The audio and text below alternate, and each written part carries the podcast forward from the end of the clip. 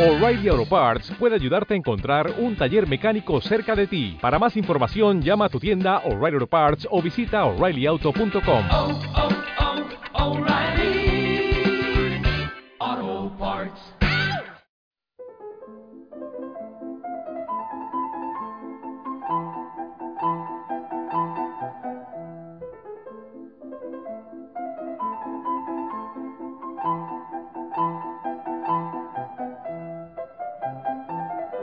Hola, ¿qué tal?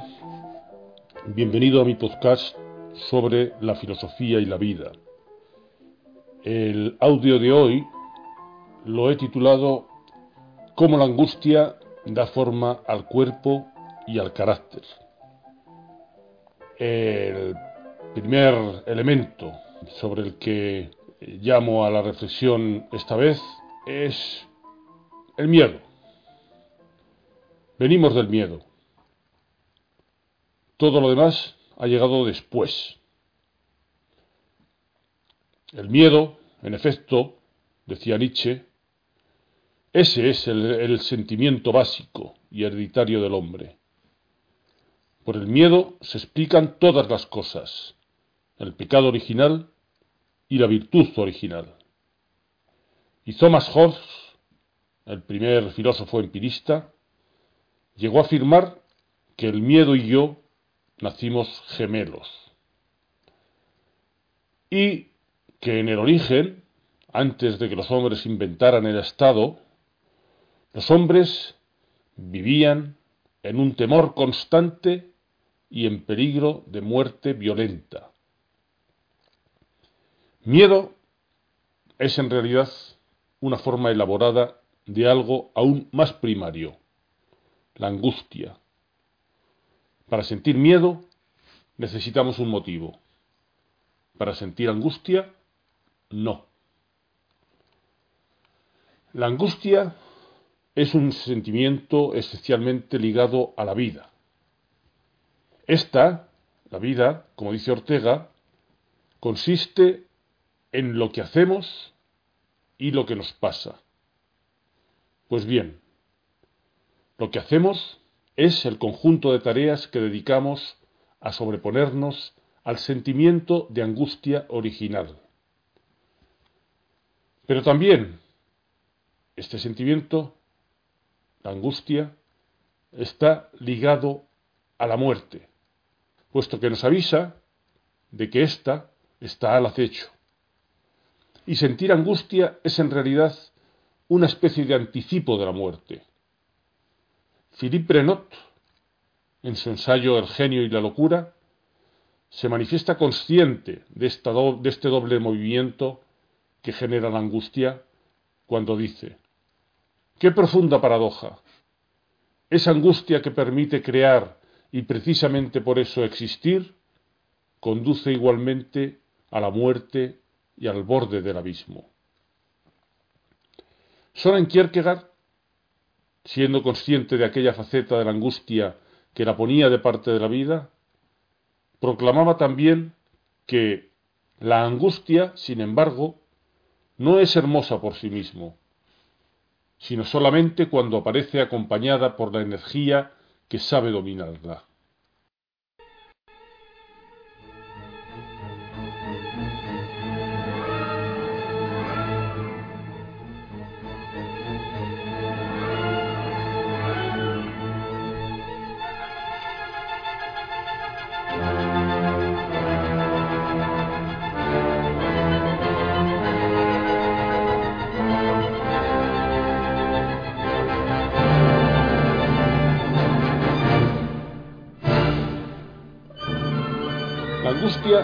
Es un sentimiento que no es posible traducir propiamente al lenguaje expresivo, a términos verbales, porque no está referida a ninguna causa concreta.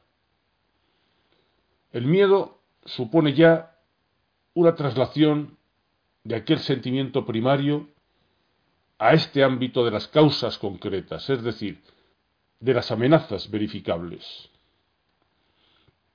Nuestros miedos tienen una larga trayectoria filogenética y en este sentido vienen a ser, sobre todo, herederos de aquel miedo atávico que nuestros antepasados sentían ante el ataque inminente de un depredador, frente al cual preparaban al organismo para una respuesta que tanto podía llevar al ataque como a la huida.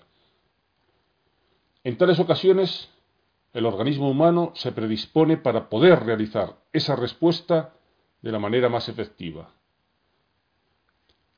Para empezar, la adrenalina que producen las glándulas suprarrenales se vierte en la sangre haciendo que por un lado se contraigan los vasos sanguíneos, de modo que la sangre puede circular más deprisa y afluir rápidamente hacia las partes del organismo que más la necesitan en esos momentos, las zonas musculares y el cerebro. Aumenta, por tanto, la frecuencia cardíaca y la tensión arterial. Por otro lado, la adrenalina hace también que se dilaten los conductos de aire para de esa manera acoger una ración extra de oxígeno con la que producir el suplemento de energía que se va a necesitar. Las mismas glándulas suprarrenales, en esas situaciones en las que el organismo se dispone a dar la respuesta de ataque o de huida, segregan corticoides, unas hormonas que tiene la función de atenuar las respuestas del organismo a los efectos de la inflamación que puedan ocasionar las heridas, así como la de mantener, a pesar del desgaste por la lucha, la concentración de azúcar en la sangre, la presión arterial y la fuerza muscular. Asimismo, el páncreas produce glucagón, una hormona que libera en los vasos sanguíneos el azúcar que estaba almacenado en el hígado y en los músculos, provocando de esa forma un aumento casi inmediato de la glucemia, con el objeto de elevar el tono del organismo. Además, y puesto que el estómago necesita liberar urgentemente todos sus contenidos para que la actividad del organismo se centre exclusivamente en la tarea de responder a la amenaza que ha sobrevenido, se produce una gran secreción de jugos gástricos. Por otro lado, y con objeto de proteger la cabeza, especialmente la nuca, que es la parte de la anatomía que resulta más vulnerable, sobre todo si el ataque llega por detrás, los hombros se alzan y se encoge el cuello. Pero ¿qué pasa si la sensación de amenaza, esa sensación de amenaza frente a la cual el organismo monta todas estas respuestas, si esa sensación de amenaza persiste en el tiempo? Inevitablemente ocurrirá que esas respuestas que el organismo tenía previstas para situaciones pasajeras de emergencia tenderán a cronificarse. Entonces, lo que estaba destinado a defender al organismo acabará desbordando las posibilidades de este, del organismo, y derivando hacia peligrosas anomalías. De esta manera, la sobreproducción de adrenalina que habíamos visto provocará una hipertensión permanente que acabará formando grietas y fisuras en los vasos sanguíneos y produciendo el síncope vascular. También aparecerán taquicardias y problemas respiratorios. Por otro lado, el exceso de corticoides en el organismo conducirá hacia la desmineralización ósea, es decir, la osteoporosis, la hiperglucemia que el organismo previó para coyunturales situaciones estresantes, cuando se cronifica su producción, puede llevar a la enfermedad diabética, a la disminución de la resistencia a las infecciones y a disfunciones multiorgánicas. Si además los jugos gástricos se siguen produciendo por encima de lo conveniente, como hemos visto que era necesario para liberar el sistema digestivo de sus contenidos, para que el organismo se centrase en, en la actividad de ataque o huida, pues si esos jugos gástricos se siguen produciendo de una manera que, trasciende el momento de peligro, de amenaza concreta y coyuntural, entonces la hiperacidez acabará provocando lesiones irreversibles en el aparato digestivo, que concluirán en la úlcera duodenal o en diversas formas de colitis. Asimismo, aquella necesidad de vaciar con urgencia los contenidos digestivos de la que hablábamos puede derivar, si estas respuestas de prevención, de, de preparación para el ataque o la huida se prolongan, puede derivar hacia la enfermedad del colon irritable.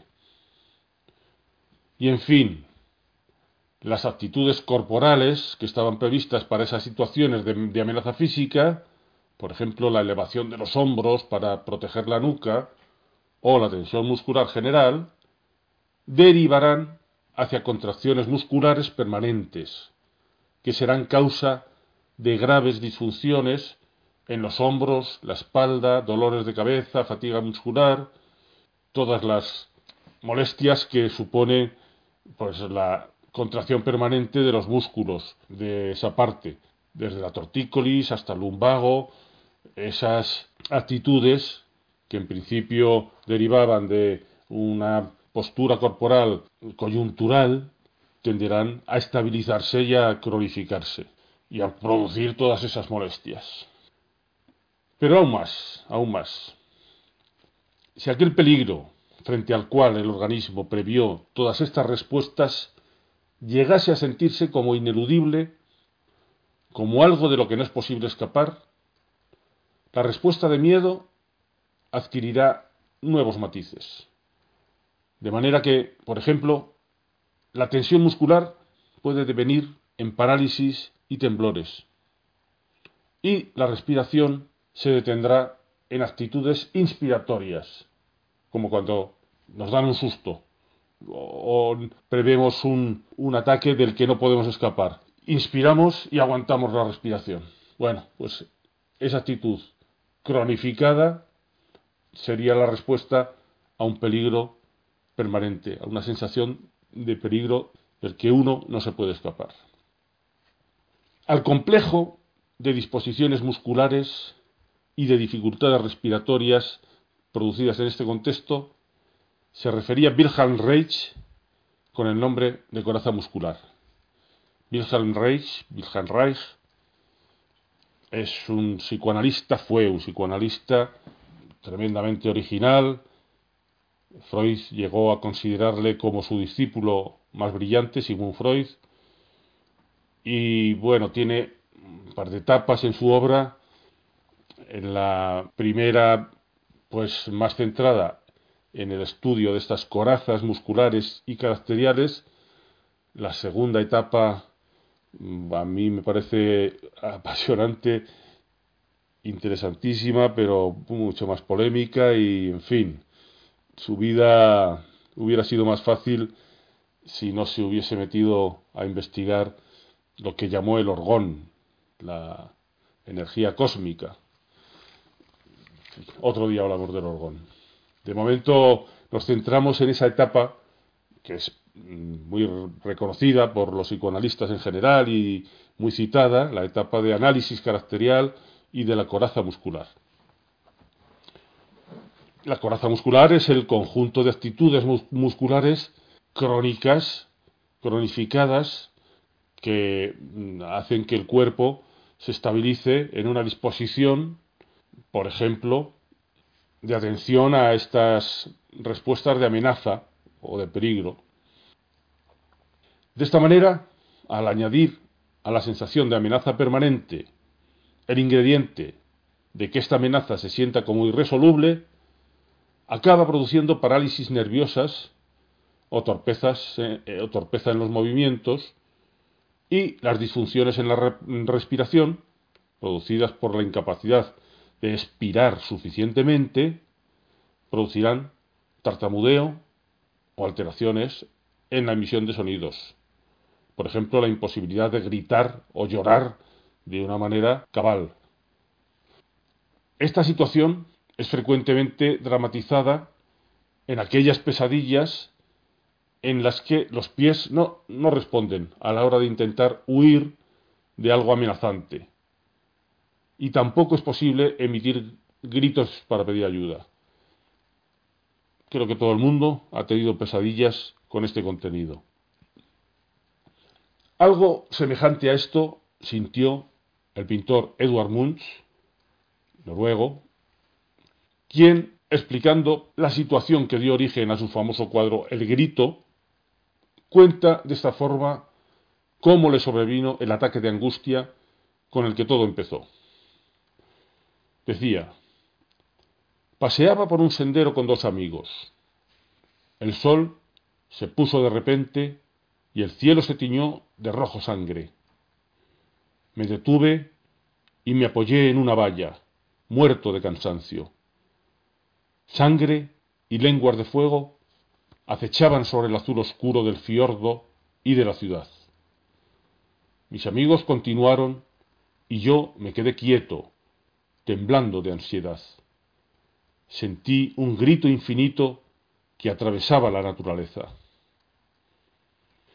En el cuadro, Munch, en el contexto de formas fluidas o gelatinosas del ambiente que estaban pintadas en, en, el cuadro y que denotan falta de estabilidad, pinta a su angustiado protagonista con las piernas torcidas, como si estuviera a punto de caerse. Torpeza en los movimientos. El grito que emite el protagonista del cuadro tiene toda la pinta de ser un grito interrumpido, como queda explícito en otro cuadro de Munch, posterior a este, con el mismo trasfondo de paisaje, en el que el ser angustiado de su primer cuadro es sustituido por una mujer que se lleva las manos al cuello, como expresando ahogo en la garganta, es decir, imposibilidad de emitir sonidos. Este cuadro, este segundo cuadro, lo titula Munch precisamente Angustia.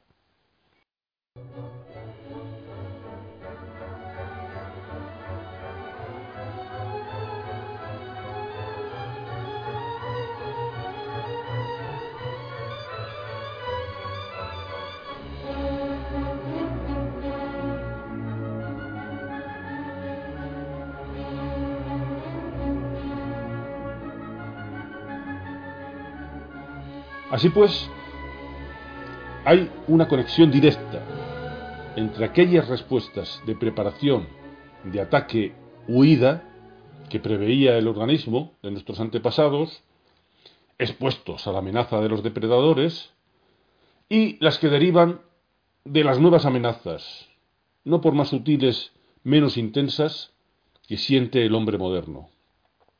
Otro precedente que añadir al intento de comprender nuestras angustias y las respuestas más o menos distorsionantes que ante los nuevos e inminentes peligros emitimos, otro de esos precedentes es el que señala a nuestra propia infancia. La vulnerabilidad del niño, especialmente antes de cumplir los cinco años, le predispone a sufrir más fácilmente sensaciones de amenaza. Y si el entorno es desfavorable, a prolongar esas sensaciones o a sentirlas como algo de lo que no es posible escapar. Esas amenazas ya no son estrictamente amenazas físicas, inmediatamente físicas, no necesitan serlo, es una amenaza más sutil, más generalizada. De esta forma se cronificarían ya desde la infancia los tipos de respuesta que hemos ido señalando, los cuales servirían de, anclaje a la estructura corporal de la persona en el futuro. Esta persona, ya adulta, encontraría en aquellas infantiles respuestas de alarma una pauta sobre la que discurrir, de manera que, condicionada por aquellos anclajes, tenderá a ver las mismas clases de peligros, incluso donde objetivamente no deberían ser percibidos de esa manera por una persona adulta.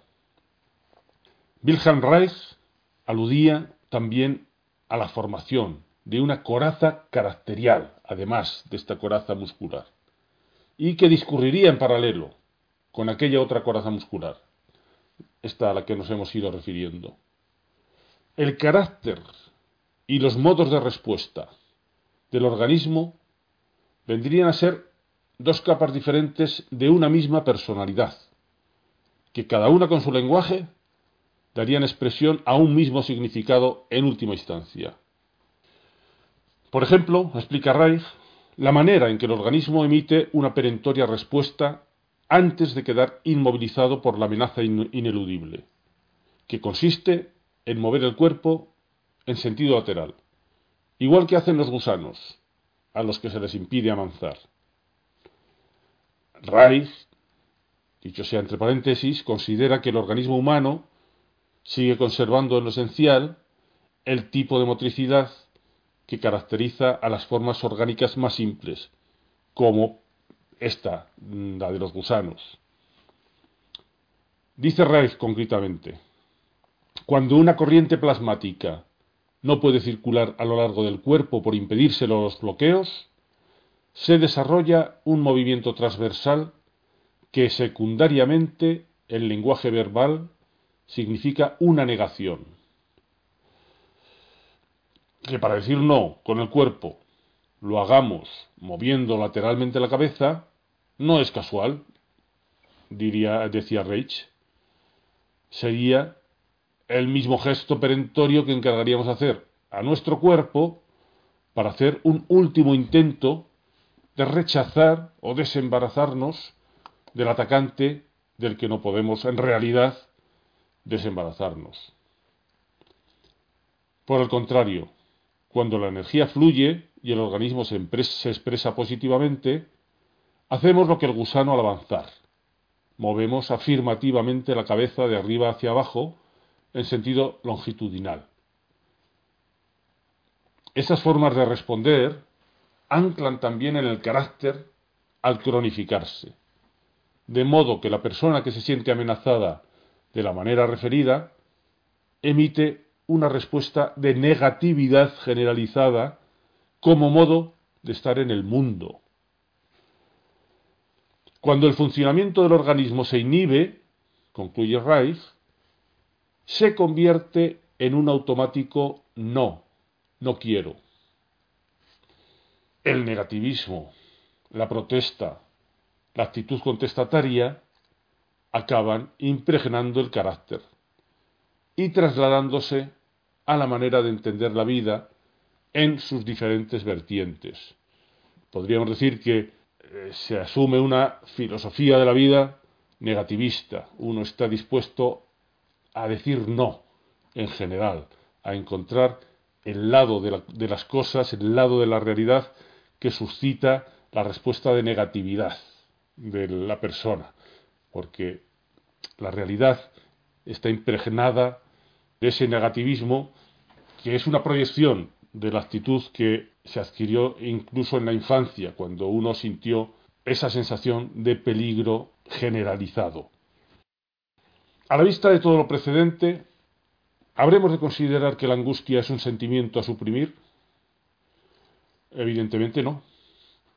Es sólo un sentimiento a superar. Y es que la angustia es el combustible de la vida, lo que transformado en todo aquello que hacemos para sobreponernos a ella, da contenido a nuestros particulares y versátiles proyectos de vida. A las amenazas a nuestra integridad física deberemos seguir respondiendo según las mismas pautas que el organismo de nuestros antepasados utilizaba frente al ataque del depredador. Pero las amenazas que más importan al hombre moderno son más sutiles, aunque las respuestas que frente a ellas tiene preparadas nuestro organismo sean, para empezar, las mismas las que hemos analizado al principio. Y lo que ponen en riesgo es nuestra identidad de esas amenazas. No ya nuestra integridad física, sino metafísica, nuestra necesidad de ser alguien significativo, capaces de seguir siendo quienes necesitamos ser a pesar de los embates que contra nosotros articulan una y otra vez nuestras circunstancias.